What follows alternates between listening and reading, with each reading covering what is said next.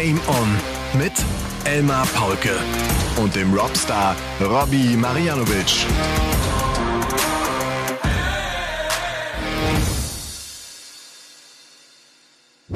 Ladies and Gentlemen, meine lieben DartslauscherInnen, hier ist der Wirbelsturm in eurem Wasserglas. Der Farbklecks in eurem Grau in Grau, der Fels in eurer Brandung. Hier ist eure so ersehnte 180, auf die ihr schon so lange gewartet habt. Hier ist Game On, der Darts Podcast, am 21. Februar 2023.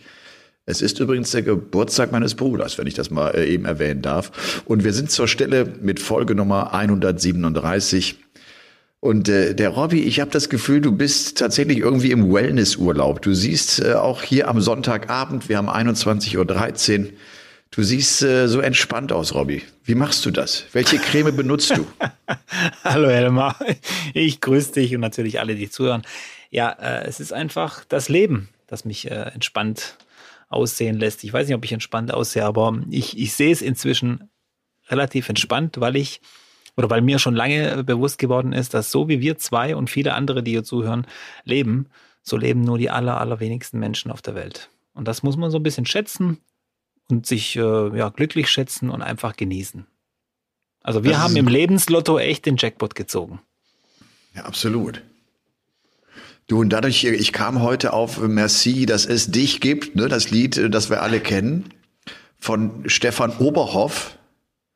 Äh, da waren ja auch die ersten Zeilen so ein bisschen draus, ne, mit dem Wirbelsturm in, in deinem Wasserglas und so weiter. Hat ah. der eigentlich irgendeinen anderen Hit noch geschrieben oder ist das der einzige Song, den man kennt von dem? Also ich kenne den Song sowieso nur aus der Werbung, wenn ich ehrlich bin. Aber ja, ich, wusste, auch. Aber seit heute weiß ich auch, dass der von Stefan Oberhoff ist. Ja. Das ist schön. Wollt's ja mal, ja. ja, ich dachte, wenn ich schon seine Worte hier aber, zitiere, Elmar? Ich bin der, der Farbklecks in deinem Grau, ja. in Grau ist doch herrlich. Ja. Weißt du, was ich jetzt noch kurz sagen muss? Was denn? Ich habe tatsächlich Nachrichten bekommen von Menschen, die äh, uns zum ersten Mal gehört haben vor ein oder zwei oder drei Wochen. Das ist schon Wahnsinn, oder? Da kommen tatsächlich neue Dartslauscher dazu. und deswegen wollte ich noch mal ganz schnell sagen, ja. weil das irgendwie vielleicht äh, in, ich habe ja schon so ein paar anderen Podcasts gehört, dass es so üblich ist. Die Stimme, die ihr mit mir hört, das ist Elmar Paulke seit 20 Jahren Darts-Kommentator. Also der hat echt Ahnung. Und mein Name ist Robert Marianovic, ehemaliger Darts-Spieler. Und ja, herzlich willkommen an alle neuen Zuhörer. das finde ich lustig. Du meinst, wir müssen uns noch mal vorstellen, du, du glaubst, dass jemand in diesem Podcast äh, sich aufruft, ohne zu wissen, wer wir sind? Mache ich auch oft. Habe ich dem letzten erst wieder gemacht in irgendeinen so komischen Podcast rein, hat mir direkt gefallen. Und weißt du, was ich direkt gemacht habe, als mir der so gut gefallen hat? Direkt eine 5-Sterne-Bewertung dagelassen. Einfach so. Einfach du willst, so. Du willst motivieren. Ich höre zurzeit übrigens auch eine Menge Podcasts. Ich habe zum Beispiel äh, den Podcast von Kurt Krömer, den neuen Feelings, äh, mir jetzt angehört, ein paar Folgen. Auch äh, übrigens die Folge mit äh, Luise Neubauer. Das ist, glaube ich, seine oh. aktuellste gewesen. Ja. Was habe ich da gerade gesehen bei dir? Du hast den Kopf geschüttelt, ne? Ich habe ich ich habe äh, ich habe ähm, den auch gehört ja. und ich habe bei Jagoda Marinic Freiheit Deluxe heißt der Podcast. Äh, die ja. hat unter anderem für die New York Times geschrieben. Kommt aus Heidelberg. Ist eine super äh, super äh, Frau, macht einen super Podcast. Also geht um Freiheit, geht um unser Leben und alles. Ist echt cool äh, mit anzuhören. War war Luisa Neubauer auch. Und ähm, so sehr ich auch die Ziele von Luisa Neubauer schätze und das ex für extrem wichtig halte, aber jedes Mal, wenn die irgendwo ist, in einer Talkshow, einem Podcast oder so, mir, mir persönlich, also nur mir persönlich, mir gibt ja. sie nichts. Weder inhaltlich noch noch noch noch sonst irgendwie. Das ist äh, das das erreicht mich einfach nicht. Ich habe das Gefühl, dass die ganze Bewegung kommt ja aus Schweden, von, von der Greta Thunberg und so weiter. Das gibt mir was. Das, da habe ich irgendwie so mehr Bezug dazu. Dass da, auch wenn die redet, da, da, da, da höre ich zu. Aber in Deutschland finde ich, da nimmt ja diese Rolle Luisa Neubauer ein. Und das gibt mir persönlich nicht so den Drive, den ich bräuchte oder den, den die wahrscheinlich die, diese vermeintlich letzte Generation bräuchte. Geht mir anders. Es geht mir wirklich anders. Und ich habe jetzt äh, gerade bei dieser Podcast-Folge von, von Kurt Krömer, den ich übrigens leider nicht kenne persönlich, den würde ich gerne mal kennenlernen. Ich finde den Typen cool. Und das, äh, der Podcast hat ja die Idee, dass er seinen Gast nicht kennt. Und ich finde, das, das wurde so ein bisschen zum Problem in dieser Podcast-Folge mit Luise Neubauer, weil es eigentlich nur darum ging, dass man sich wieder über Umwelt unterhalten hat. Also sie ist auch immer in dieser Rolle drin, wo sie das erklären muss und wie sie ihm auch erklären sollte, was er zu tun könnte für die Umwelt. Und das war, glaube ich, auch keine dankbare Rolle für sie. Aber so war das Gespräch halt, er war ja nicht vorbereitet. Das ist ja irgendwie Teil dieses Podcasts. Ähm, ich habe trotzdem gedacht, und das äh, passte auch dazu, weil ich äh, mit meinem äh, kleinsten Sohnemann noch ein Referat so ein bisschen vorbereitet hatte, äh, das um erneuerbare Energien ging. Und dann, dann kam diese Folge mit äh, Luisa Neubauer noch dazu. Habe ich irgendwie gedacht, ey Robby, wir müssen in unserer, in unserem Game On Podcast, wir müssen irgendein Zeichen, das, das könnte auch nur ein leiser Furz von dir zum Beispiel sein. Es müsste nur ein Zeichen sein, dass wir uns immer noch mal ganz kurz erinnern, dass dieses Umweltproblem, das Klimaproblem, das größte Problem ist, das wir haben. Und wir müssen, das müssen wir uns immer wieder vor Augen führen. Mein Eindruck ist, wir, wir vergessen das zu schnell. Und dann sitzen wir wieder irgendwie in einem Flugzeug. Also ich, ich schließe mich mit da ja mit ein. Ne? Wir müssen irgendwas machen. Hast du eine Idee? Also ohne das immer wieder groß ansprechen zu wollen, das meine ich. Ich, ich habe das Gefühl, es müsste nur ein Schnipp, es müsste nur äh, irgendein leises äh, Summen, äh, Sausen, Zischen äh, haben, um daran erinnert zu werden. Ja, wie gesagt, äh, das so man muss ja glaube ich, glaube, es ist inzwischen auch getrennt Umwelt und Klima irgendwie so ein bisschen. Ich, ich muss ja für mich zugeben, ich bin ein Umweltschützer. Ich versuche die Umwelt zu schützen, wo es geht das mit dem Klima ist bei mir noch nicht ganz verständlich angekommen. Weiß ich, ich, ich beschäftige mich auch gerade äh, zu viel damit, weil wir hören das immer nur wieder in den Nachrichten. CO2, Klima, CO2, Klima. Aber was passiert denn, wenn CO2 tatsächlich in die Atmosphäre kommt? Und wie genau wirkt sich das aus? Und wo sind die Zahlen und so weiter? Da bin ich so ein bisschen noch am, am Lesen. Äh, Google gibt ehrlich gesagt nicht viel her, was das angeht. Und äh, wir hören ja immer auf die, auf die Wissenschaft. Und die Wissenschaft, ja die ist halt, äh, keine Ahnung, die, die hat immer mal wieder gelitten, finde ich, äh, was, was das Ganze angeht. Deswegen, ich, ich will, bevor ich jetzt hier irgendwas äh, sage, was ich nicht weiß, äh, ja. lass mich noch mal ein bisschen reinlesen. Ja. Aber es ist ja auch. Mein, mein, alter, mein, alter, mein alter Standpunkt, Robby, ist ja der, ne, weil du jetzt auch gerade die Wissenschaft ansprichst. Die Wissenschaft hat ja schon vor 30, 40 Jahren auf diese Gefahren hingewiesen. Auf die mhm. Wissenschaft hat ja keinen Schwanz gehört. Das ist ja das große Problem. Ja. Und das ist ja auch das, der Verdienst von, von, von Greta und von Luisa, dass, dass dieses geschafft haben, dass dieses Problem zusammen jetzt mit dieser letzten Generation einfach auf die Tagesordnung zu bringen. Und einfach zu sagen, das geht nicht. Wo ist die Politik? Wo, wo, wo wird man die Reißleine gezogen? Das gibt's doch nicht. Und das halte ich ja, einfach für wahnsinnig wichtig. Äh, Robby, eine ganz andere Frage. Wie checkst du 137? Äh, Ladies and Gentlemen, das ist Game On, der Darts Podcast. Genau, ja, ja. Ne? Da gibt's aber nur einen Weg für 137. Triple 14, Triple 15, Bullseye. Und jeder, der das anders checkt, der hat's nicht verstanden. der hat's einfach nicht verstanden, worum nicht es hier geht. Okay. Ja, okay. nee, natürlich. 137 ähm, würde ich jetzt im Jahr 2023 wahrscheinlich schon Triple 19. Triple 19 Tops, Tops. Tops. Ich ja, wusste, dass das du das sagen das ist, würdest. Äh, ja. ja. das ist die New Generation. Ja. Und über die müssen wir ja auch reden heute, glaube ich, so ein bisschen im Podcast, über die New Generation. Über die New Generation. Sehr, sehr gerne. Ja. Ähm, es liegt ein Wochenende hinter uns mit zwei Players Championship Turnieren. Wir hatten letzten Donnerstag natürlich den äh, nächsten Spieltag der Premier League, Spieltag drei von Glasgow. Der Bully Boy Michael Smith hat sich den Sieg geholt, sein erster Tagessieg. Ich habe heute irgendwie echt eine Menge auf, äh, auf dem Zettel. Ich habe mir so ein paar Notizen, einfach so ein paar, so ein paar Stichwörter reingelegt. Äh, ja, weil, weil irgendwie diese Woche eine Menge los war. Und das wird, das könnte eine etwas nachdenklichere Ausgabe werden von Game On. Und wir haben natürlich viel zu bequatschen, weil es auch ein richtig gutes Wochenende aus deutscher Sicht war. Gabriel Clemens äh, spielt sein nächstes Pro-Tour-Finale. Verdammter Hacke. Er hat den Heibrechts im Finale gegen sich und kommt leider nicht durch. Der Heibrechts paniert ihn sogar richtig schön mit 8 zu 1. Ausgerechnet Aber, Heibrechts, unser Freund. Aus, ausgerechnet Kim Heibrechts. Wobei ich das cool finde und ich muss wirklich sagen, ich habe immer mehr Respekt. Der, der Respekt steigt wirklich immer mehr bei den Spielern, die über einen längeren Zeitraum in der Krise hängen über ein, zwei, drei Jahre, so wie Heibrechts, und die irgendwie diesen Willen haben, die Geduld haben, die Ausdauer haben, zurückzukommen. Und Kim Heibrechts scheint jetzt wirklich auf dem Weg zurück zu sein. Ansonsten gewinnst du nicht äh, so ein Pro-Tour-Event. Ja. Das ist echt cool.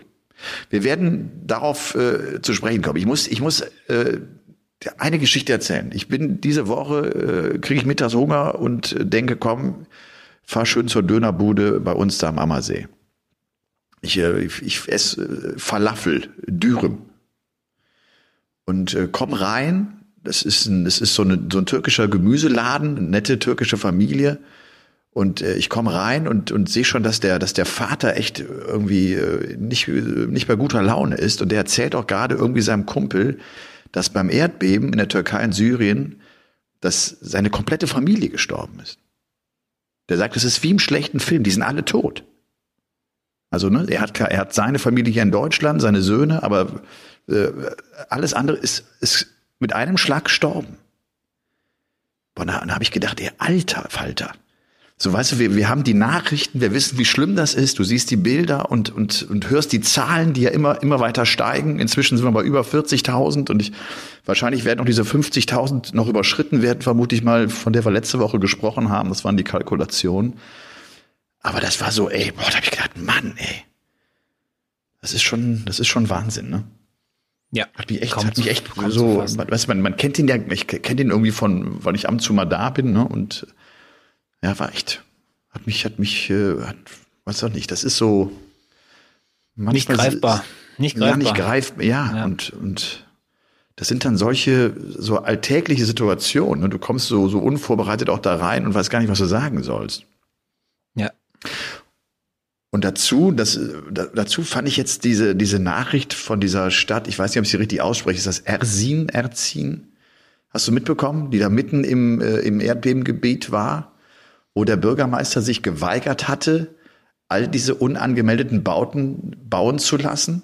Mhm. Ein Ort mit 40.000 Einwohnern, also eine Stadt, eine größere Stadt, in der kaum was passiert ist, weil ja. einfach diese Häuser nach Plan gebaut worden sind. Was für eine Katastrophe. Also weißt du, was, ja. was für ein Schindluder ist da betrieben worden. Ne? Häuser sind ja irgendwie genehmigt worden für ein, zwei Stockwerke, hat man mal ganz kurz zwei, drei, vier Stockwerke oben drauf gebaut. Und die sind halt alle zusammengebrochen. Also die, die Türkei ist ja sowieso Erdbebengebiet.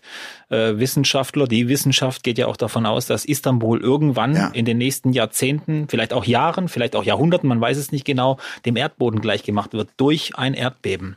Und in der Türkei habe ich also, wissen ja jetzt auch viele inzwischen, gibt es ja eine Erdbebensteuer sogar, um eben diese Probleme in den Griff zu kriegen, um diese illegalen Sachen äh, oder um die Häuser einfach bisschen sicherer zu machen. Aber da wurde ja auch viel Schindluder getrieben. Und weil die Türkei einfach auch wirtschaftlich andere Probleme hatte in den letzten Jahren und das Geld gebraucht hat, ähm, ist bei uns vielleicht jetzt nicht vergleichbar mit der Rentenkasse, aber die wurde ja auch geplündert für andere Sachen und so weiter. Das ist schon heftig. Und äh, wenn man sich überlegt, wenn in anderen Ländern, wie zum Beispiel in Deutschland, wo eben anders gebaut wird, wäre das Ausmaß der Katastrophe wohl nicht so groß. Aber, aber bei weitem aber nicht so groß. Ja, und ich hoffe aber, jede Katastrophe äh, hat ja zumindest mal was Positives, dass man was daraus lernt im Normalfall. Das ist ja bei Flugzeugabstürzen oft so, dass man einfach wieder merkt, okay, das ist deswegen passiert, also wird es in Zukunft nicht mehr so gemacht. Ja. Wie im Leben eigentlich. Je, du lernst ja nur aus Fehlern. Du lernst ja selten irgendwie aus irgendwelchen Sachen, die du richtig machst weil du die für selbstverständlich hältst. Nur die Fehler, die bleiben dir im Kopf. Total guter Punkt, Punkt übrigens. Und ums gerade was, was, äh, was, die, was, was Flüge und, und, und Piloten und, und technische Fehler im, im, im Flugzeugbau und äh, passieren, die werden unglaublich gut analysiert. Ja. Ist eine, ist eine der Branchen, die von ihren Fehlern, die unheimlich genau schauen, wo war der Fehler, damit uns das nicht noch ein weiteres Mal passiert. Ich hatte heute einen Tweet rausgehauen, ähm, auf, auf Twitter, weil mich das so genervt hat, diese ganze Diskussion über Julian Nagelsmann, weil du sagst, du Fehler, wir machen Fehler, ne? Hast du mitbekommen, Julian Nagelsmann ist so ein bisschen durchgedreht, weil Upamecano, der Abwehrspieler, wird früh vom Platz gestellt. Ist es ein Foul, ist es nicht, ist ja auch wurscht. Er ist vom Platz geflogen, Nagelsmann hat es nicht begriffen und hat äh, dann ganz schön über die Schiris gewettert und hat äh, völlig, ist völlig drüber gegangen ne, und hat, hat sie als, als Weicheier oder was bezeichnet, als, als verweichtes Pack oder was. und hat das aber auch ganz schnell realisiert und hat sich sofort entschuldigt auf der Pressekonferenz. Er hat per, per Social Media sich entschuldigt. Also er hat erkannt, dass das nicht gut war.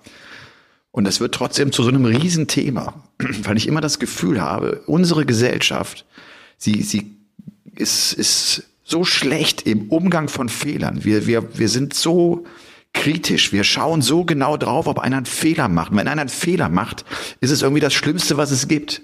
Also es, es ist nicht irgendwie so, äh, da entsteht, okay, er hat das gesehen, er hat das äh, eingeräumt. Meiner Meinung nach ist das dann in Ordnung. Weißt du, wenn, wenn jeder, wenn jeder seinen Fehler eingestehen ja. würde, sich entschuldigen würde oder um Entschuldigung bitten würde, dann, dann wäre, glaube ich, die Gesellschaft äh, besser. Ja. Und das, das, ne, weil es ja auch eine Chance ist, sich zu bessern. Er hat den Fehler gemacht und es ist die Chance, sich zu verbessern. Du weißt ja, dieses Thema Fehler ist ja für mich ja, ja, ein Thema, über das ich, ich so viel nachdenke. Weiß. Das weißt du ja, ne? Ja. Ich, das weiß ich und ich habe ja auch schon drüber nachgedacht, aber ich glaube, auch bei Fehlern und den Menschen, die sie tun, muss man sehr stark differenzieren. Ich sag's dir ganz ehrlich, Bundesliga-Trainer Julian Nagelsmann macht einen Fehler. Das ist die Kategorie, die wir hier schon hatten. Juckt mich überhaupt nicht. Weiß ich meine, dass der da mit den Schiedsrichtern rumeiert. Mich äh, interessieren Sachen, Fehler machen, äh, wenn Fluglotsen, Notärzte oder keine Ahnung, Außenminister Fehler machen. Das sind Fehler. Weißt du, ich meine? Das, ja. da kann man sich dann auch ja. drüber aufregen. Das ist ja nicht vergleichbar. Deswegen glaube ich, kann man das nicht alles in einen Topf schmeißen. Wenn ein Notarzt einen Fehler macht, kann der nicht bei, bei Twitter schreiben, äh, ja, bin, war ein bisschen drüber. Halt in dem Moment. Blöd gelaufen, schlecht geschlafen. Weißt du, ich meine? Das ist, das, das ist komplett irgendwie eine andere Welt. Deswegen, ich verstehe schon den Punkt, den du meinst, aber ja. das Wichtige ist ja, und da sind wir ja wieder, was ich gesagt habe, wenn man einen Fehler macht und der ist jetzt nicht weltbewegend, und man kann ihn, man kann sich entschuldigen und macht das einfach nicht mehr. Dann hat man der Menschheit schon mal einen Gefallen getan. Egal wer es ist. Ob es jetzt Julia Nagelsmann ist oder eben ähm, privat. Und ich, ich habe viele Fehler gemacht im Leben. Sehr, sehr, sehr viele Fehler. Wir machen alle viele Fehler. Das ja, ist ja genau der, das, das ist ja genau Ich habe mehr Fehler gemacht als andere. Viel mehr Fehler. Viel mehr Fehler. Deswegen kann ich da gut mitreden und Fehler, die mich bis heute vielleicht äh, übertrieben, nicht, nee, ist nicht übertrieben, sogar noch seelisch belasten, von dem her. Okay. Weiß ich das, dass es nicht immer einfach ist, einfach zu sagen. Was war denn, ja, was war denn dein zweitschlimmster Fehler? Mein zweit, mein zweitschlimmster kannst Fehler. Du das, kannst du darüber so sprechen oder, oder ich will dich jetzt auch nicht in eine, eine Situation ähm, bringen, die, nö. die du eigentlich gar nicht willst? ich muss kurz überlegen. Also ich, wie gesagt, ich habe viele Fehler gemacht. Ich will, ich will jetzt gar nicht konkret irgendwas sagen. Das äh, oder die, die schlimmsten Sachen, die ich gemacht habe, waren gar nicht so die Sachen, die mich betroffen haben, sondern die Fehler, die andere Menschen verletzt haben. Das äh, okay. ist, weil es einfach nicht nur mich betrifft. Weil das ist ja dann egal, weißt wenn du dir selber auf den Finger haust mit dem Hammer, dann ist es eben dein Finger. Aber wenn es halt ein anderer Finger ist, dann tut er das eben sein Leben lang leid. Und deswegen würde ich jetzt mal sagen, jetzt schlimmste oder zweitschlimmste ist egal. Immer da, wo andere Menschen involviert waren okay. und darunter leiden mussten, das, das ist schlimm gewesen. Ja. Okay. Ja. Pass mal auf, ich habe eine gute Idee. Ich habe es schon angedeutet, das wird heute irgendwie eine etwas äh, nachdenklichere Folge vielleicht werden. Diese Nummer 137, die könnte verzwackt sein. Äh, ich hatte letzte Woche schon davon gesprochen, dass Matthias, der mich nochmal gebeten hat, ich möge darauf achten, er wäre Silence. Er ist nicht der Silencer. Ich hatte mich da äh, etwas zu weit aus dem Fenster gelehnt.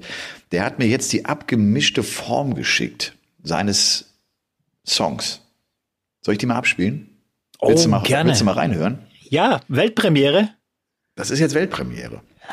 Und er hat mich ja gebeten, äh, das Outro zu sprechen davon. Ich weiß, irgendwie, irgendwie habe ich gar nicht so einen Bock da drauf.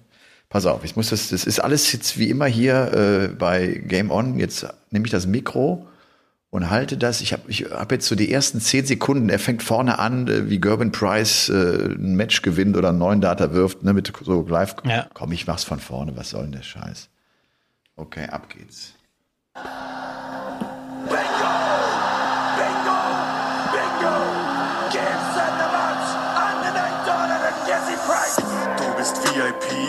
ich wie MVG. Komm ich in den Raum, singen sie meine Melodie. Gefesselt vom Spiel, doch nein, ich bin kein Bondage-Fan. Samstagabend Taylor Wonderland. Schön für dich, du bist forever rich. Schönes Licht, dein Gesicht ist höchstens 40 for average. Du sagst okay, ich am Orky. Jeden Tag an Bord, als würde ich Tony Hawk spielen. Ich werf Triples, ey. Hab mit Bullen zu tun, doch keiner wird mich sitzen sehen. Jede Aufnahme perfekt, als wäre es feinster Hip-Hop. Du guckst Alfred Hitchcock, ich guck Simon Whitlock.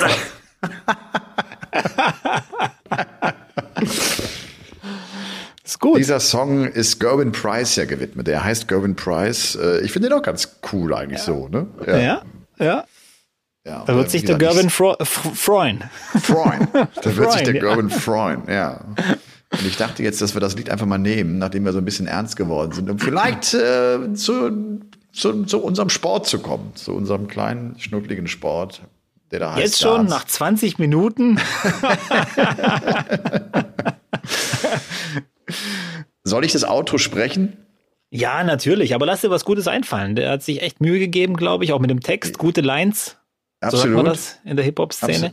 In der Hip-Hop-Szene. Äh, ja, äh, ich bin ja ein alter Hip-Hop-Fan und so. Also ich bin jetzt nicht der Fan von diesem modernen Hip-Hop, aber hier ganz früher, wer es noch kennt, Stuttgarter Hip-Hop, Hamburger Hip-Hop, Mongo-Clique, Kolchose, das war so meine Zeit. Ja, ist lang, lang her, alter Mann. Nee, mach es, aber, aber lass dir was Gutes einfallen. Vielleicht ja. äh, auch in Reimform oder oder will, oder Nein, er will das, glaube ich, so ein bisschen haben, als ich soll ihn wie so ein als Kommentator halt sozusagen. Ne? Also ah, okay. soll, soll ihn vielleicht anfeuern oder Gerwin Price ja, oder ja. ich weiß es noch nicht so genau. Vielleicht mal äh, auch die, die Frage an euch äh, zu Hause, die ihr jetzt so entspannt an der Bluetooth-Box sitzt und die Füße hochgelegt habt wahrscheinlich. Ähm, was meint denn ihr? Soll ich das machen? Habt ihr eine gute Idee? Habt ihr vielleicht ein paar gute Zeilen? Das finde ich noch schöner.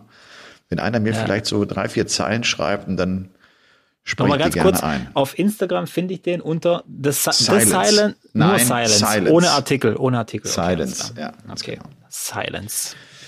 Spieltag 3 der Premier League Darts, letzten Donnerstag. Das Ganze in Glasgow. Es war das Heimspiel für Peter Wright. Es war die Hoffnung für Peter Wright, dass er ähm, den ersten Sieg würde landen können, die ersten Punkte würde einfahren können. Das ist nicht passiert. Peter Wright erlebt die nächste Niederlage, hat hier angekündigt, er will auf jeden Fall noch fünf Spieltage gewinnen, macht so ein bisschen einen auf, wir haben ja noch Zeit, sind ja noch 13 oder 14, das stimmt. Und trotzdem, er ist jetzt der einzige Spieler mit der Null, die da in der Tabelle steht als Tabellenletzter. Sieger ist der Bully Boy, spielt ein Wahnsinnsfinale gegen Dimitri Vandenberg, ein 109er Average. Er hat es mal wieder hinbekommen, sich von Runde zu Runde steigern zu können. Mit aller Lässigkeit, wie ich finde. Ich habe das Gefühl, der Bully Boy, dieser WM-Sieg, das, das hat ihm nochmal so viel mehr Ruhe gegeben und Gelassenheit. Er hat das cool gemacht. Und Michael van Gerven hat das letzte Pro-Tour-Wochenende schon nicht gut gespielt bekommt es mit Espinel zu tun, kommt viel zu spät rein ins Match, liegt weit hinten, dann dreht er plötzlich auf, aber es ist irgendwie auch zu spät. Also auch eher mit äh, dem äh, frühen Aus im Viertelfinale. Das ist zumindest mir so hängen geblieben. Und Johnny Clayton spielt gut. Johnny Clayton spielt einen richtig guten Abend, geht dann zwar raus im Halbfinale, aber holt sich die ersten beiden Punkte. Ich glaube auch gerade für ihn war das enorm wichtig, dass er jetzt äh, den Sieg eingefahren hat und dass er jetzt so ein bisschen in die Spur gekommen ist. Wie hast du es erlebt? Ich muss ehrlich zugeben, es war ein komischer Abend. Ich weiß nicht warum, aber von der Stimmung her für mich, ich habe ja ähm, nicht viele Premier League Abende auch verpasst, weder als äh, Experte noch als Zuschauer so zu Hause. Aber es war irgendwie so komisch. Es war dieses komische Match vom MVG, der so ein riesen Comeback hat gegen äh, Espinel. Dann aber dieses grausame letzte Leck spielt im Decider ja. mit, äh, keine Ahnung, äh, neun Darts und fünf davon sind in der fünf oder in der sieben oder in der eins, war irgendwie komisch. Dann äh, dieser, ja, wie soll ich irgendwie ja, dieser Auftritt von Dimi, der sich, der die ganze Zeit nur lächelt, aber so ein komisches Lächeln. Irgendwie wollte er wohl signalisieren, dass er gerade genießt und die Bühne und so, aber das, das da habe ich mir mehr Sorgen gemacht irgendwie um ihn, als dass ich jetzt gedacht habe, der genießt das irgendwie. Das war irgendwie verstörend für mich zumindest als als Zuschauer so. Und deswegen fand ich den Abend komisch, wobei ich aber sagen muss, das Finale hat mir super gefallen. Der Bully Boy kommt so richtig in den Weltmeister-Modus gerade. Also ja, sehr genau. locker wie immer und bleibt, äh, bleibt dabei. Seine ruhige Art hat er sich beibehalten, hat gemerkt, dass das total hilft und dass ihn das total erfolgreich macht. Und ist jetzt Tabellenführer und das zu Recht, muss man sagen. Ja. Und er braucht ja. einfach auch nicht jedes Match diesen riesen Average. Er hat den Average zum richtigen Zeitpunkt gespielt und damit hat er sich den Sieg geholt. Also fünf Punkte für ihn. Und damit ist er jetzt auch voll drin in dieser Premier League-Saison. Natürlich ja. einer der Kandidaten, die sich den Playoff-Platz sichern wollen. Aber bis dahin ist ja noch ein bisschen Zeit. Dann gab es das Players Championship Wochenende Nummer zwei. Äh, die eins, die zwei, die drei der Welt, also Smith, Wright und Van Gerven sagen ab, sind nicht mit dabei. Es wird übrigens am Ende ähm, am Samstag ein 92,67er Turnier-Average gespielt. Ich habe die Zahl gelesen und gesagt, gedacht, komm, ich, ich nenne sie mal, weil wir ja unheimlich oft gefragt werden, so nach dem Motto, was für ein Average muss ich eigentlich spielen, wenn ich da mitspielen will? Also das ist der Wert, der im Schnitt gespielt wird. Und wenn man mal so an die an die Host Nation Qualifier geht auf der European Tour, da kann man nochmal zehn Punkte abziehen. Die sind so um Anfang 80, teilweise sogar unter 80 auch der Turnier Average. Ja, ja. ja. Das sind so die Averages, die man unter Druck spielen muss, um dann dort mitmischen zu können. Ja. Ziemlich einfach, oder? Die 90er-Marke ja. kannst du schon so als Benchmark sehen. Da, da musst du irgendwie dran kratzen, also hart dran kratzen oder drüber gehen, wenn du, wenn du da ein bisschen Geld verdienen willst bei der PDC. Ja. Ja. Ich fand das, hast du das auch gelesen mit den äh, nach Players Championship 3, diese Statistik oder diese, diese, diese ganzen Dinger? Also nach drei Players Championships, drei verschiedene Sieger, sechs verschiedene Finalisten, zwölf verschiedene Halbfinalisten, äh, nee, halt, ja, sechs verschiedene Halbfinalisten und zwölf verschiedene Viertelfinalisten. Und das Viertelfinale bei Players Championship 3 mit acht verschiedenen Nationen besetzt. Und wir haben schon oft drüber geredet. Darts verändert sich vor unseren Augen sehr, sehr, sehr langsam. Aber wir sehen jetzt gerade in dieser Primetime der Veränderung. Und auch äh, weil wir gesagt haben, Gaga im Finale, das nehmen wir gar nicht mehr so wahr wie vor zwei Jahren. Das ist jetzt Aha. irgendwie nicht eine Selbstverständlichkeit geworden, aber ah, es ist wieder im Finale, bald hat er es geschafft. Weißt, wir sind so nah dran, dass er, dass er es jetzt zumindest schafft. Wir hatten ja schon einen Pro-Tour-Sieger mit Max Hopp, darf man auch nicht vergessen. Aber äh, es ist schon krass, dass, dass das hat sich komplett gewendet irgendwie und internationaler aufgestellt und, und die Engländer sind nicht mehr so die Übermächtigen in dem Ganzen. Auch wenn wir natürlich jetzt wieder englische Sieger hatten und so weiter, aber trotz allem war faszinierend. Vor allem diese sechs verschiedenen, äh, sechs verschiedenen Finalisten in drei Turnieren. Super. Super, ja. ist ein guter ja. Wert, der das wunderbar äh, beschreibt. Also Kim Heibrechts ist der Sieger von Players Championship Turnier Nummer drei. Es ist im Finale ein 8 zu 1 Erfolg gegen äh, Gabriel Clemens. Fünfter Turniersieg insgesamt übrigens für Kim Heibrechts, der ähm, sein zweites Players Championship Turnier gewinnen konnte. Das erste seit zehn Jahren, der 2013 seinen letzten Sieg eingefahren hat. Dann auf der European Tour nochmal gewonnen, 2013, 2015, aber so auf der Pro Tour äh, wirklich der vor zehn Jahren sein, sein letzter Erfolg. Er spielt einen richtig, richtig guten Tag mit dem Highlight irgendwie gleich schon in Runde 1, 112er Average gegen Devin Peterson, den, den Südafrikaner. Vielleicht mal die Namen zu nennen, so sein Weg ins Finale. Er schlägt den Iren Dylan Slavin, über den wir letzte Woche schon mal kurz gesprochen haben, haut Espinel raus mit einem 102er Average, schlägt dann im Achtelfinale Ricardo Pietreczko, der einen guten Tag hingelegt hat. Viertelfinale ist es der 6-4-Erfolg gegen Josh Rock. Im Halbfinale schlägt er Price mit 7 zu 3. Also auch wirklich keine leichte Auslosung gehabt. Der ist da echt toll durchgekommen. Und dann im Finale ist er gegen Gabriel Clemens durchgekommen mit 8 zu 1. Gaga hatte vor dem Finale eine positive Bilanz gegen ihn. Aber dann doch irgendwie so ein paar negative Vibes. Gaga übrigens an 18 gesetzt. Äh, Martin Schindler an 15 oder ist es 13? Ich glaube 15.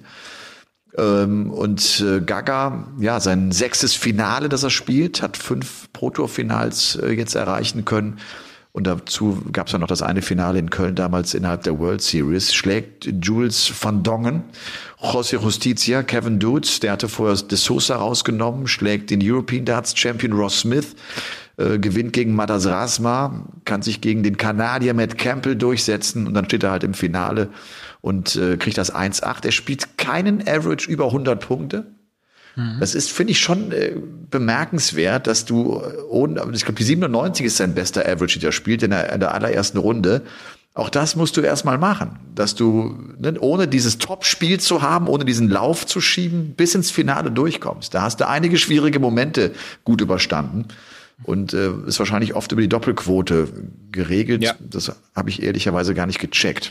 Timing, ein gutes Timing gehabt. So ein bisschen auch das, ja, in Anführungszeichen Glück auf, sein, auf seiner Seite. Und Kim Halbrechts hat auch im Interview, im Siegerinterview dann bei Dan Dawson ein paar gute Worte gefunden, auch dazu, was heutzutage so ist, nicht nur auf die Averages schauen, weil diese hohen Averages kann inzwischen jeder spielen. Du brauchst inzwischen wirklich dieses Glück, einfach diesen Tag und es muss ein bisschen laufen, die Auslosung muss passen, der Gegner muss in der richtigen Verfassung sein und das merkst du auch in den vielen verschiedenen Siegern und in den vielen verschiedenen äh, ja, Ergebnissen, die du auch so nicht mehr so erwarten kannst. Und Kim Halbrechts hat das gut analysiert und äh, freut mich natürlich auch, wenn so einer, der dran bleibt, so ein Turnier gewinnt. Und äh, aber mir ist aufgefallen, es läuft schon wieder gut seit diesem Jahr für Kim Halbrechts. Ich glaube, er wird auch diesen Schwung wieder mitkriegen. Und was ist dieses Jahr wieder komplett anders bei Kim Halbrechts auf der Tour?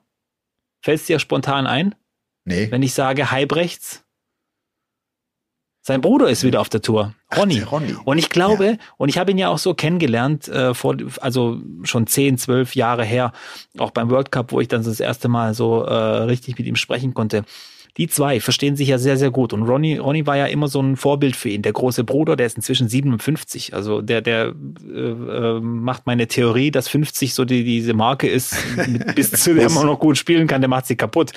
Aber Ronny ist, glaube ich, ein, ein guter Faktor in, in Kim seinem Leben, weil das drumherum ist sehr, sehr, sehr wichtig. Und er sagte auch, auch Kim hat auch mal gesagt, es muss einfach Klick machen an dem Tag. Es muss alles passen. Der Tag muss gut sein. Du musst mit deinem Material zufrieden sein. Du musst mit dem Warm-up zufrieden sein sein, ähm, die Gegner müssen passen, alles drum und dran. Und dann, wenn diese ganze Kombination zusammenkommt, und ich glaube auch, dass Ronny auch bei seiner Kombination inzwischen eine Rolle spielt, dann kannst du so ein Turnier gewinnen. Und ich glaube, dass Ronny Halbrechts dafür sorgen wird, dass Kim Halbrechts noch mal ein paar gute, gute Jahre auf der Tour erleben wird. Das ist ein cooler Punkt. Ja. Weil Ronny ja auch schon äh, vor einigen Jahren, bevor es dann in die Krise ging für Kim Heibrechts, hat eigentlich Ronny das so ein bisschen angekündigt. Hat er oft gesagt, er trainiert zu wenig, das ist ein fauler Hund.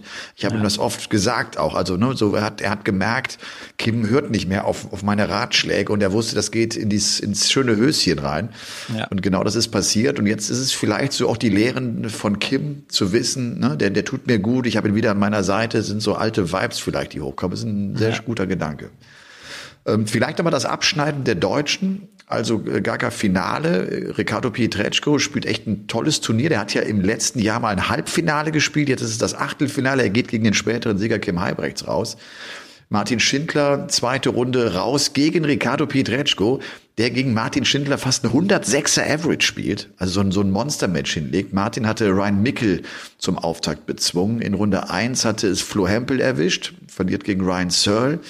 Und äh, Pascal Ruprecht, der verliert, nachdem er Darren Webster schlägt mit einem 100er Average, dann gegen Jim Williams, ziemlich deutlich mit 1-6. Und der allererste Sieg auf der Pro Tour für Daniel Klose.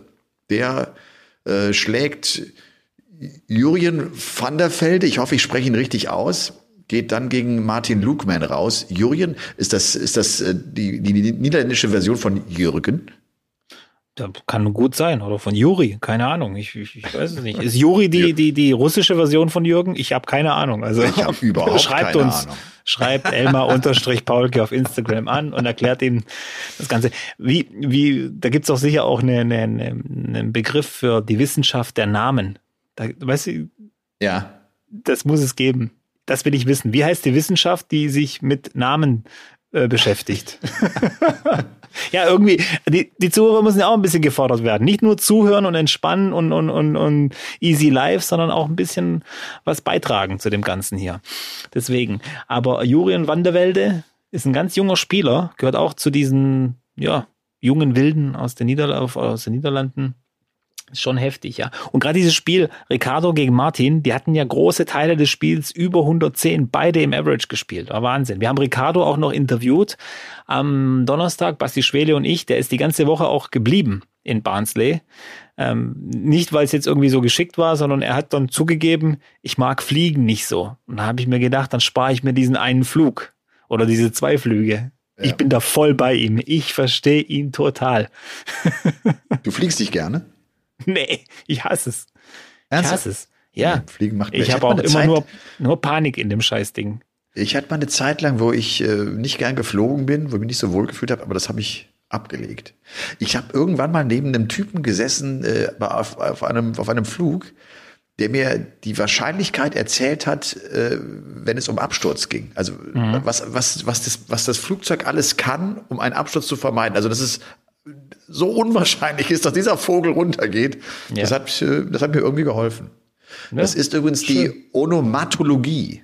Es Onomatologie. Die, das ist die, die Namensforschung, die Namenskunde, ja. Okay. Geil. Kann man bestimmt studieren. Schön. Kann man bestimmt studieren. Ja, ich habe auch einen Cousin, der studiert äh, Judaismus und, und äh, slawische Sprachen und so. Deswegen, ich bin immer wieder erstaunt, was es alles gibt. Ja. Ich finde es immer ganz äh, spannend und die würde ich euch auch gerne noch kurz nennen, so das Abschneiden der, der namhaften Spieler. Ich glaube, äh, Gary Anderson, der ja auch jetzt die, die, die Quali für die European Tour gespielt hat, der zurückkommen will, der hat kein gutes Wochenende erlebt, geht zweimal in der ersten Runde raus. Und so war es also auch am Samstag der Fall. Erste Runde gegen Josh Rock verloren mit 4 zu 6, hat dann 95er Average gespielt. Price erreicht das Halbfinale hat eigentlich einen guten Tag, verliert gegen Kim Heibrechts dann mit 3-7. Clayton verliert das Achtelfinale gegen Gian van Veen. Und das, obwohl er ein 102er Average spielt. Humphreys geht dritte Runde raus. Noppert Achtelfinale gegen Rasma. Und James Wade verliert erste Runde gegen Mike de Decker, den Belgier. Und das nur mal so vorgetragen, weil man vielleicht immer denkt, na, was machen denn meine, meine Spieler oder wenn ich Fan von irgendwem dieser großen Namen bin, wie haben sie abgeschnitten. Ähm, Turniertag Nummer vier der Players Championship Turniere, also der Tag von heute, äh, gab es den Sieger Dirk van Dijvenbode. Der hat mal richtig gefeitet und gekämpft und ist durchgekommen und bezwingt im Finale Ryan Searle. Der hat ja letzte Woche ein Turnier gewinnen können. Dirk van Dijvenbode mit seinem vierten PDC-Sieg im letzten Jahr zwei Turniere gewonnen, jetzt also ziemlich früh im Jahr auch schon gleich der nächste Erfolg. Ich habe das mal durchgezählt. Der hat 74 Legs gespielt. Der gewinnt gegen King 6-4, gegen Nentjes 6-5, gegen Kellen Ritz 6-4, gegen Clayton 6-3, gegen Bunting 6-5, gegen Cullen 7-6 und dann gegen Searle das glatteste Ergebnis. Setzt er sich mit 8 zu 2 durch. Das ist dann schon ein richtig langer Tag, ne? Ja, also diese Players Championship Turniere zu gewinnen überhaupt, das ist so hart, sieben Spiele hintereinander. Und man merkt es ja auch bei, bei Van Dijvenbode, Viertelfinale spielt er 89er Average gegen Bunting. Das muss so ein Fight gewesen sein. Und das sind genau die Spiele, wo du sagst, scheiß auf den Average, scheiß auf alles. Lass mich einfach nur dieses verfickt, Entschuldigung, dieses ähm, scheiß Doppel zum Schluss Piep. treffen. Ja. Piep, ja. Dieses scheiß Doppel zum Schluss treffen und, und dann ist gut. Äh, und das war sicher so ein Spiel, wo er bestimmt nur den Kopf geschüttelt hat danach und gesagt, Gott sei Dank ist das vorbei. Ja. Und dann rockt er das aber echt ganz gut, muss man schon sagen, ja. Aber Joe ja, Cullen, äh, äh, schön, dass Joe Cullen mal wieder ein bisschen weitergekommen ist. Ich, ich habe immer so ein bisschen Angst, dass er immer in so ein Loch fällt. Er hat immer wieder so ein Löchlein okay. gehabt, aber Cullen spielt den höchsten Average am Sonntag mit 108,84. Auch von Divenboat und Aspinall mit einem 108er Average. Das waren so die, die Top-Werte. Das sei vielleicht noch gesagt. Gaga geht zweite Runde gegen äh, Keen Barry raus. Ähm, Schindler mit dem Achtelfinale verliert dann gegen Christoph Kütschuk aus Polen, schlägt Gavlas, Smith Neal und Andy Bolton, den sogar mit 6 zu 0. Hempel geht zweite Runde gegen Bunting raus, Pietreczko erste Runde gegen Jamie Hughes. Ruprecht verliert zum ersten Mal in der ersten Runde gegen Jim Williams. Und auch Daniel Klose erwischt es gleich in Runde eins. Also nicht ganz so erfolgreich, wobei jetzt auch so das erste, glaube ich, der erste gute Turniertag für Martin Schindler. Ja. Ähm, der, glaube ich, auch froh ist, dass er jetzt mal so ein Achtelfinale einfach auch mal jetzt im Sack hat. Das war ja letztes Jahr das Standardergebnis. Top 16 war ja permanent ja, bei ihm. Ja. Also war Wahnsinn, wie oft er da drin war. Und das, das bringt die auch nach vorne, auch in der Proto-Rangliste. Das bringt dich auch zur WM, solche guten Ergebnisse regelmäßig zu hauen. Aber müssen, ich glaube, wir müssen auch so ein bisschen über unsere österreichischen Freunde reden. Da ja, läuft's gerne. echt, echt nicht gut, muss ich sagen. Menzo kommt nicht in den Tritt. Roby John, ja, so, so lala, so noch der Beste von allen. Und wenn ich das richtig gesehen habe, Rusty Jake hat heute wir nehmen ja am Sonntag auf, nur nochmal zur Info. Äh, ich glaube, das elfte Mal in Folge Runde 1 verloren. Das ist schon, wenn ich es richtig jetzt zusammengerechnet habe, das ist schon heftig. Das, ja, das, das Rusty, geht auch jetzt so Rusty, langsam an den Kopf. Der Rusty beißt gerade. Das war auch mein ja, Eindruck, ja. als ich bei euch da in Karlsruhe zu Besuch war. Ne, der, er ist unzufrieden. Der hat so eine Unzufriedenheit und vielleicht auch so eine kleine Ungeduld. Irgendwie kriegt er sein Spiel gerade nicht zusammen. Der kann es besser. Er weiß das logischerweise auch. Ne? Er kann es besser aber kann das gerade irgendwie nicht umsetzen. Ja. Ja, ist schwierig, also, ist echt nicht einfach. Es ist ja, und dieses Jahr wird es echt schwierig, gerade durch die ganzen verschiedenen äh, Spieler, die dann sich nach vorne spielen. Also die Pro-Tour-Rangliste, WM-Quali über die Pro-Tour-Rangliste, das wird richtig schwer. Da, da brauchst du richtig viel Preisgeld dieses Jahr, weil es eben keine Dominatoren mehr gibt und vor allem auch die ganzen Absagen von Wright, von MVG, von Price auch und die sich ja immer mehr rausnehmen. Vor allem ja jetzt. Jetzt kommt dieser Riesenblock mit diesen, glaub acht, nee, fünf, fünf oder acht PDC Europe Turnieren bis Mai, bis Ende Mai. Dazu die Premier League, die Pro Tour. Also UK ab. Open auch noch zwischendurch. UK ja. Open mal kurz zwischendurch, die ja auch ja. An, äh, wirklich anstrengend sind für die Spieler. Ja. Das wird heftig und äh, mal sehen, wer sich da durchsetzt am Ende. Also Rusty ist ja auch jetzt in seinem zweiten Tourjahr. Der muss also jetzt die Top 64 erreichen, um seine seine Tourkarte nicht zu verlieren, ist jetzt um zwei Plätze nach hinten gerutscht auf Rang 84. Ich muss auch schnell mal den Blick hier werfen. Was ist mit Gary Anderson, nachdem er jetzt zweimal in der ersten Runde rausgerutscht ist? Der ist auf Rang 24 geblieben. Es hat sich ohnehin nicht viel getan. Searle um einen Platz nach vorne auf 14, De Sousa um einen Platz nach hinten auf die Position 15. Barney jetzt einen Platz zurück auf 30, Van der Voort auf 31. Und ansonsten geht's mal einen Platz rauf, mal einen Platz runter.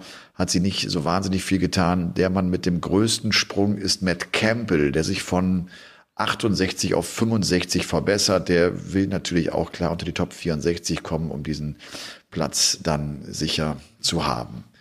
Ja, das war das Pro Tour Wochenende. Ich muss echt sagen, ich habe das zwar immer nur von den Ergebnissen her verfolgt, aber das ist, das, das sind spannende Wochenenden übrigens. Gerade dann, wenn die Deutschen logischerweise auch dann noch mit dabei sind, wo ich immer wieder da bin und, und reingucke und Ergebnisse checke, begleitet man irgendwie so den ganzen Tag, ohne sich es vielleicht dann auch im, im Stream noch anzuschauen. Aber das waren die Players Championship Turniere, also drei und vier. Und damit, meine sehr verehrten Damen und Herren, kommen wir zum Paulke der Woche. Der Paulke der Woche. Zunächst mal äh, nochmal vielen Dank für euer Feedback, auch für den Paulke der Woche aus, äh, aus der letzten Woche, wo es ja um Angst oder, oder Liebe ging. Ich habe auch nochmal einen ganz guten äh, Beitrag bekommen äh, zu, zu dem Thema Wert. Ne? Wie viel Wert bin ich? Wie liebenswert bin ich? Oder da, da gab es irgendwie das Beispiel, eine Flasche Wasser. Also eine Flasche Wasser, ne, ein und dieselbe Flasche Wasser, die kaufst du im Supermarkt für 50 Cent, am Kiosk für einen Euro, im Restaurant für fünf Euro und äh, keine Ahnung, äh, im, im, im Spielcasino für, für 17 Euro. Es ist ein und dieselbe Flasche. Es ist immer so ein bisschen die Frage, an welchem Ort bist du gerade? Ne? An welchem Ort bist du, wie, um, um dann den Wert ne, des, des, des Gegenstandes sozusagen zu, äh, zu nennen. Und vielleicht ist man manchmal selber einfach nur am falschen Ort. Also, ne, wenn es einem nicht, nicht so gut geht. War das Feedback äh, von, von einem von euch? Dachte, das, das äh, darf, ich, darf ich auch noch Feedback zu, zumindest? Ich habe nämlich von jemandem, Name wollte, äh, wollte er nicht genannt haben, oder ja. sie. Ich lasse mal geheimnisvoll, weil du gesagt hast, alles, was wir machen, machen wir aus Angst oder Liebe. Und er ja. wollte das noch ergänzen mit Ja und, und Geilheit. Ich habe gesagt, wir ordnen das mal in die Kategorie Liebe ein, okay? Liebe. Ja, ja. So, ein ganz anderes Thema, Paulke der Woche äh, in dieser Ausgabe Nummer 137. Der geht an einen ganz großen Kämpfer, den ich vor dreieinhalb Jahren übrigens auch persönlich kennengelernt habe, den ich bereits als Athleten sehr gemocht habe, weil er ein Typ war, weil er sich viele Gedanken gemacht hat, weil er angeeckt ist, weil er extrovertiert war, weil er nicht angepasst war, weil er Dinge anders gemacht hat. Er hat den Kampf gegen den Krebs aber jetzt verloren, wobei seine Familie gesagt hat, nein, er hat ihn auf seine Art gewonnen. Tim Lobinger, der Stabhochspringer, ist verstorben, Alter von 50 Jahren, nachdem er sechs Jahre lang wie verrückt gekämpft hat gegen diesen Krebs. Der war an Leukämie erkrankt, ist am 16. Februar jetzt im Kreise seiner Familie wohl eingeschlafen. Und das ist echt ein Typ, der mich echt, das hat mich echt berührt. Also, obwohl ich ihn gar nicht so richtig gut kannte, äh, hat mich die ganze Geschichte von ihm immer wieder berührt und ich fand die Art und Weise, wie der sich geweigert hat zu sterben, also wie der diesen Kampf geführt hat gegen, gegen den Krebs, das, das hat, glaube ich, viele inspiriert. Das, das hat, das hat auch mich irgendwie, äh, ja, hat mich einfach wahnsinnig berührt. Joshua Kimmich hat ja mit ihm auch viel zusammengearbeitet, hat auch nochmal so einen Tweet jetzt wohl rausgehauen und brauchte auch einen Tag äh, trainingsfrei weil er gesagt hat, das, der, der Typ, das, das war so Motivation für mich, den zu erleben, den in, in, in seinem Alltag zu erleben. Und ähm, Tim Lobinger hat mal irgendwann gesagt, ich, ich kämpfe eigentlich für, für jeden Tag, den ich noch mehr mit meiner Familie habe. Und der hat so ein, so ein, so ein tolles Jahr 2022 dann noch irgendwie geschafft. Seine Tochter hat geheiratet. Er konnte sie zum Altar führen, obwohl die Blutwerte plötzlich in den Keller, im Keller waren. Zusammen mit seinem Sohn ist er dann und seiner Tochter zum Altar gegangen. Sein, sein jüngster Sohn ist eingeschult worden. Äh, sein älterer Sohn hat dann endlich das erste Tor für den ersten FC Kaiserslautern geschossen. Also der hat noch viele gute Momente gehabt und es hat sich so gelohnt für ihn zu kämpfen, um dieses letzte Jahr nochmal mitzunehmen, bevor er jetzt halt verstorben ist. Also, ähm, alle Kraft irgendwie, alles, alles Liebe auf, auf, auf diesem Wege in Richtung seiner Familie. Ähm, Tim Lobinger, an dich geht der Paulke der Woche. Hast du es mitbekommen? Ja, ja ich habe es nur leider nur beiläufig so ein bisschen gelesen, weil ich die Nachrichten so ein bisschen gemutet habe ähm, aus bekannten Gründen. Aber dieser diese heimtückische Krankheit, die macht mich auch immer mehr fertig. Je älter man wird, desto mehr kriegt man natürlich auch mit. Und das muss mich, ich wundere mich immer wieder, wir, wir, wir sind immer weiter entwickelt, immer fortschrittlicher, aber Krebs nimmt immer mehr zu. Und das muss ja irgendeinen Grund haben. Das, das ja. kommt ja nicht einfach so. Und manchmal habe ich das Gefühl, die Natur wehrt sich gegen uns, gegen die Menschheit, weil sie einfach nicht in diese Welt passt. So richtig. Aber es ist schon heftig. Aber ich habe auch jemanden mal kennengelernt, der hat auch die Nachricht bekommen, dass er noch sechs Monate zu leben hat. Ich glaube, Darmkrebs war es bei ihm. Und ich habe ihn auch gefragt, was er jetzt noch machen will, weil, weil du denkst, ja, jetzt will er sich noch irgendwelche Träume verwirklichen und so.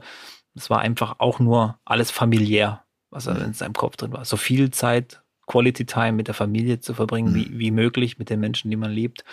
Und das zeigt auch mal wieder, ähm, ja, wenn es dir schlecht geht oder wenn, wenn irgendwas Schlimmes im Leben ist, back to the basics ist, glaube ich, auch nicht nur, wenn du krank bist, sondern auch, wenn es dir allgemein so ein bisschen schlecht geht, mental. Wieder zurück zur Basis. Geh wieder dahin, wo, wo einfach die, die Welt ein bisschen einfacher ist und liebevoller. Tut und gut. es macht auch ein bisschen, ein bisschen demütig. Ne? Du hast es anfangs gesagt, ja. so wir, was, was haben wir für ein Leben und was haben wir für eine Möglichkeit, unser Leben zu leben.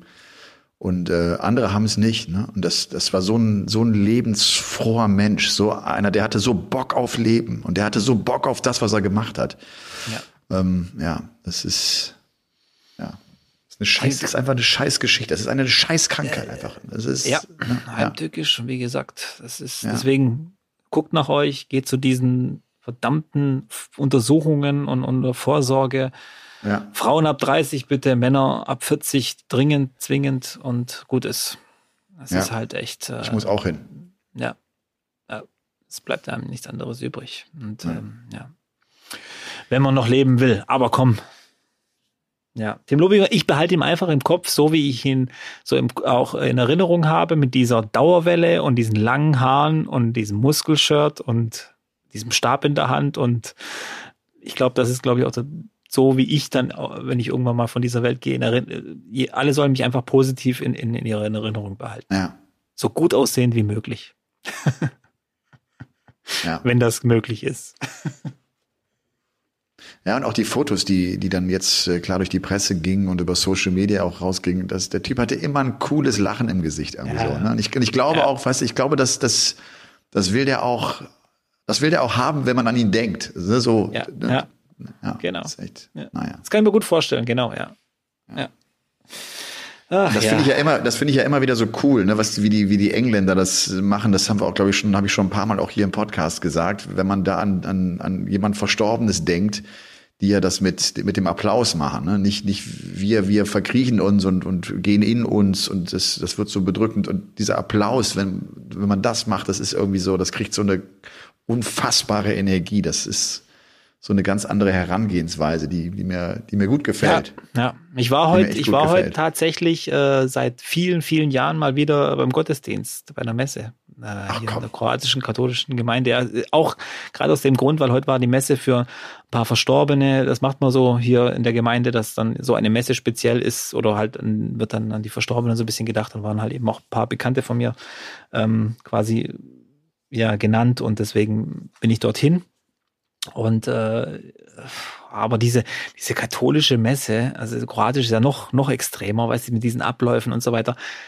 Ach, das macht dich noch depressiver, finde ich, zu dem ganzen Thema. Und weil gerade weil du sagst, mit dem Applaus, es wäre auch geil irgendwie gewesen, wenn alle in der Kirche einfach aufgestanden wären und einen Applaus dagelassen hätten für die Verstorbenen. Viele von ja. ihnen viel zu früh von uns gegangen und äh, das hätte einfach einen positiveren Abschluss dann auch gegeben.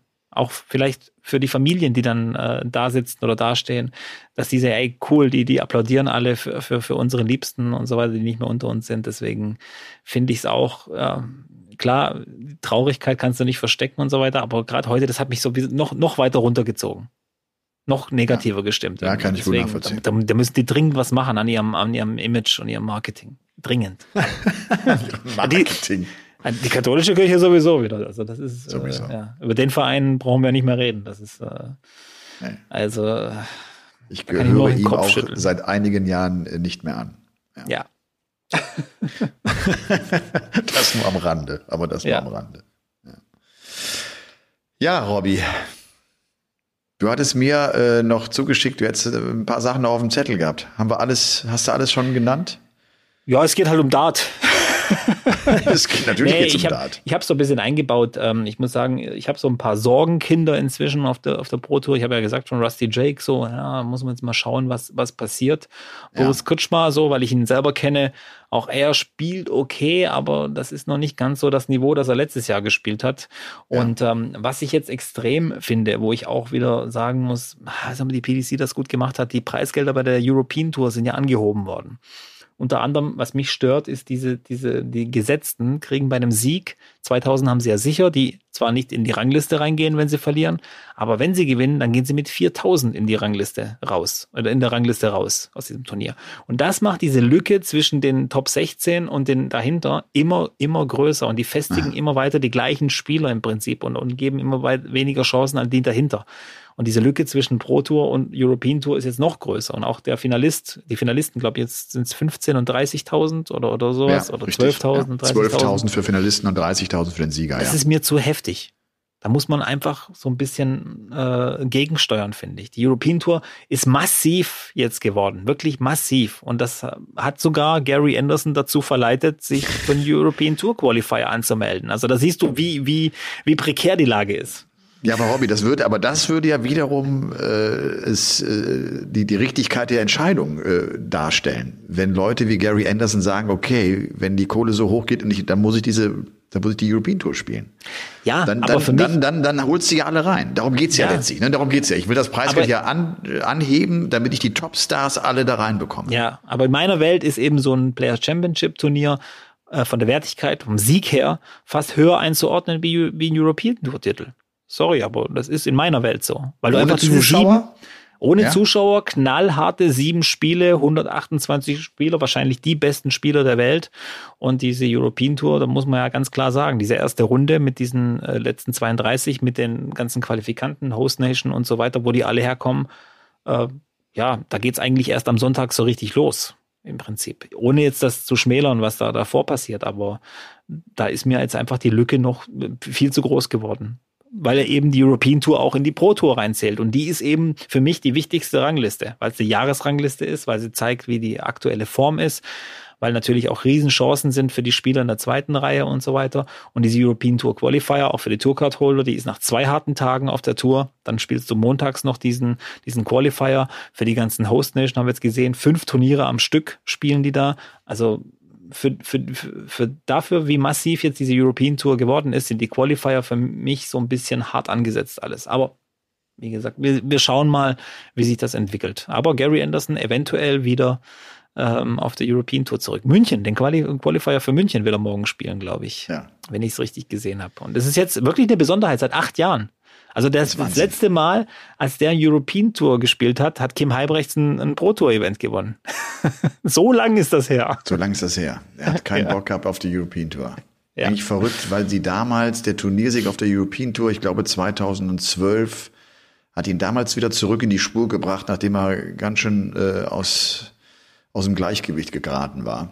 Ja. Aber jetzt kommt er vielleicht wieder zurück. Mal sehen. Jetzt auch, ich meine, gerade auch nach diesen äh, beiden Erstrunden aus, die er erlebt hat, ne, das, ja, der ja. kriegt jetzt gerade auch echt äh, aufs Maul. Ne? Das Steht aber hart. am Wochenende in den Top 5 oder 6, was die Averages angeht. Also der hat schon gut gespielt. Ja gut, der spielt ja auch nur einen, ne? Nur ein ja, Match. Also, ja, gut, ja, aber, aber das zeigt auch mal wieder, 95 hat ja früher gereicht, teilweise zum Halbfinale, Finale gewinnen eventuell. Das ist nicht mehr. Da, da, da stehen die vor dir, irgendwelche Dylan Slevins und, und, und hauen dir die Darts um die Ohren. Oder Josh Rocks. Josh Rocks, Fall heute, ja. Und, der spielt äh, dann eine 99 gegen ihn.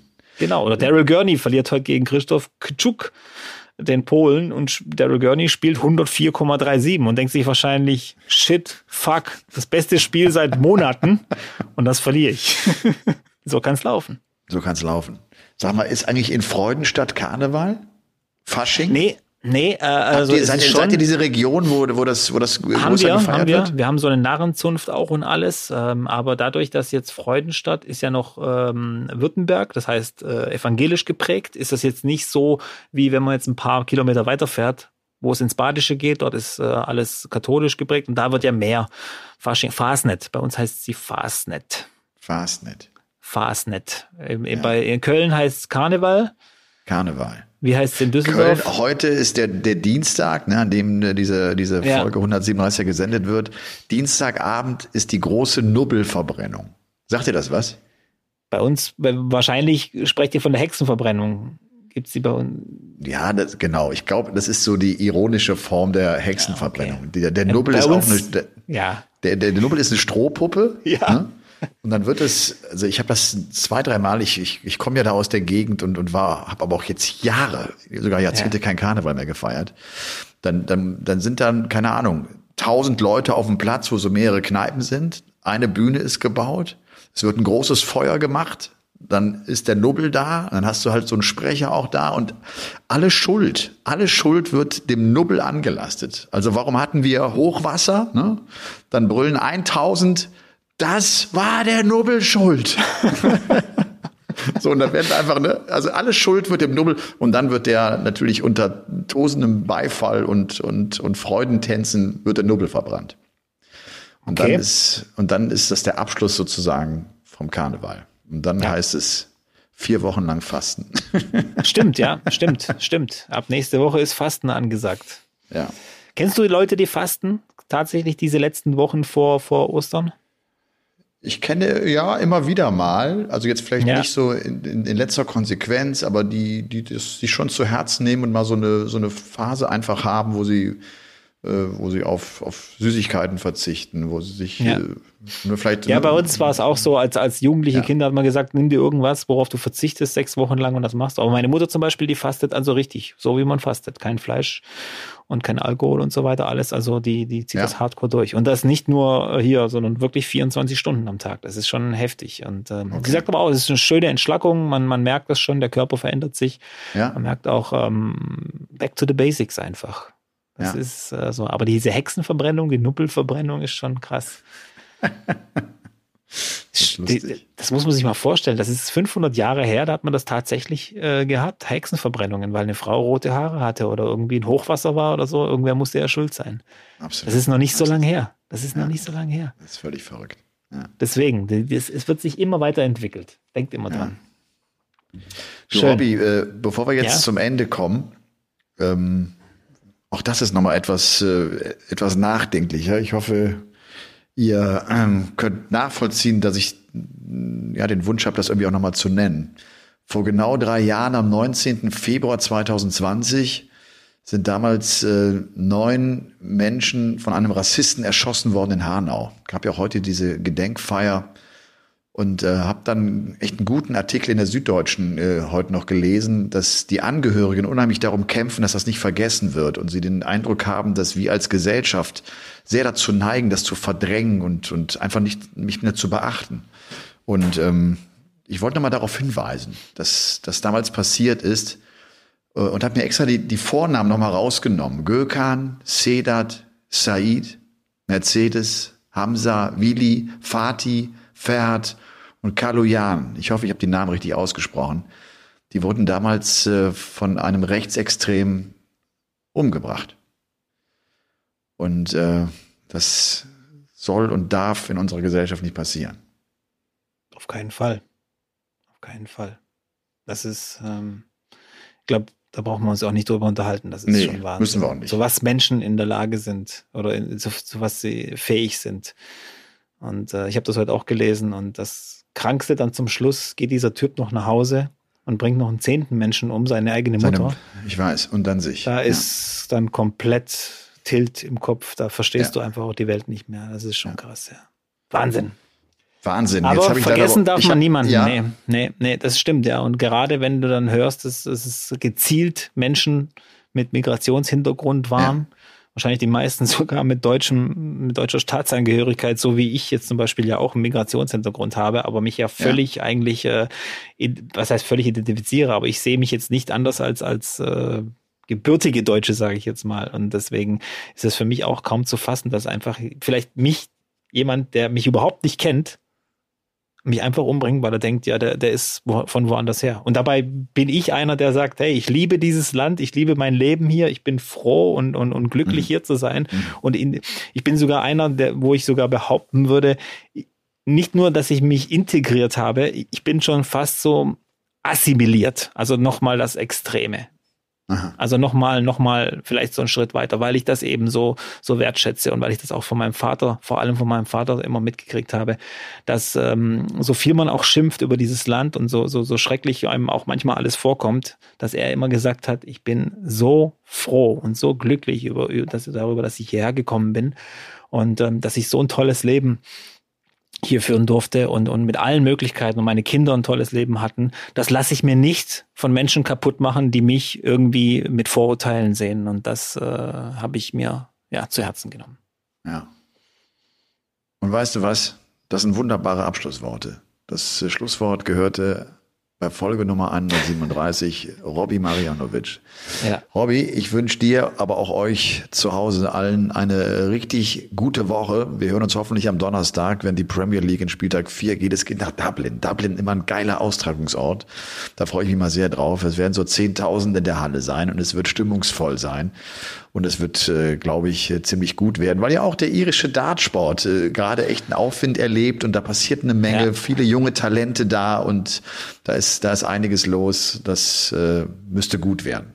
Dann also. sag doch mal schnell, mit wem du kommentierst, weil das fragen, das fragen dir auch die Leute immer am Donnerstag. Wei ah. Weißt du wieder nicht, gell? Weiß er wieder nicht, der Ich hab's nicht drauf. Ich hab's nicht drauf. Schaut bei thezone.de nach, da geht ja ein Programm. Ich schaue auch immer mit, wenn man kommentiert. Es ist ja auch noch ein bisschen äh, bis dahin. Ne? Wir haben ja erst in vier Tagen Donnerstag. Bis dahin, ja. ja bis dahin ja. werde ich wissen, wer mit mir zusammen das Ganze auf der Sonne kommentieren wird. Alles klar. Also, Öhrchen steif halten und bis ganz bald. Ciao. Ciao. Game On ist eine Produktion der Podcast-Bande. Neue Folgen gibt's immer dienstags, überall, wo es Podcasts gibt.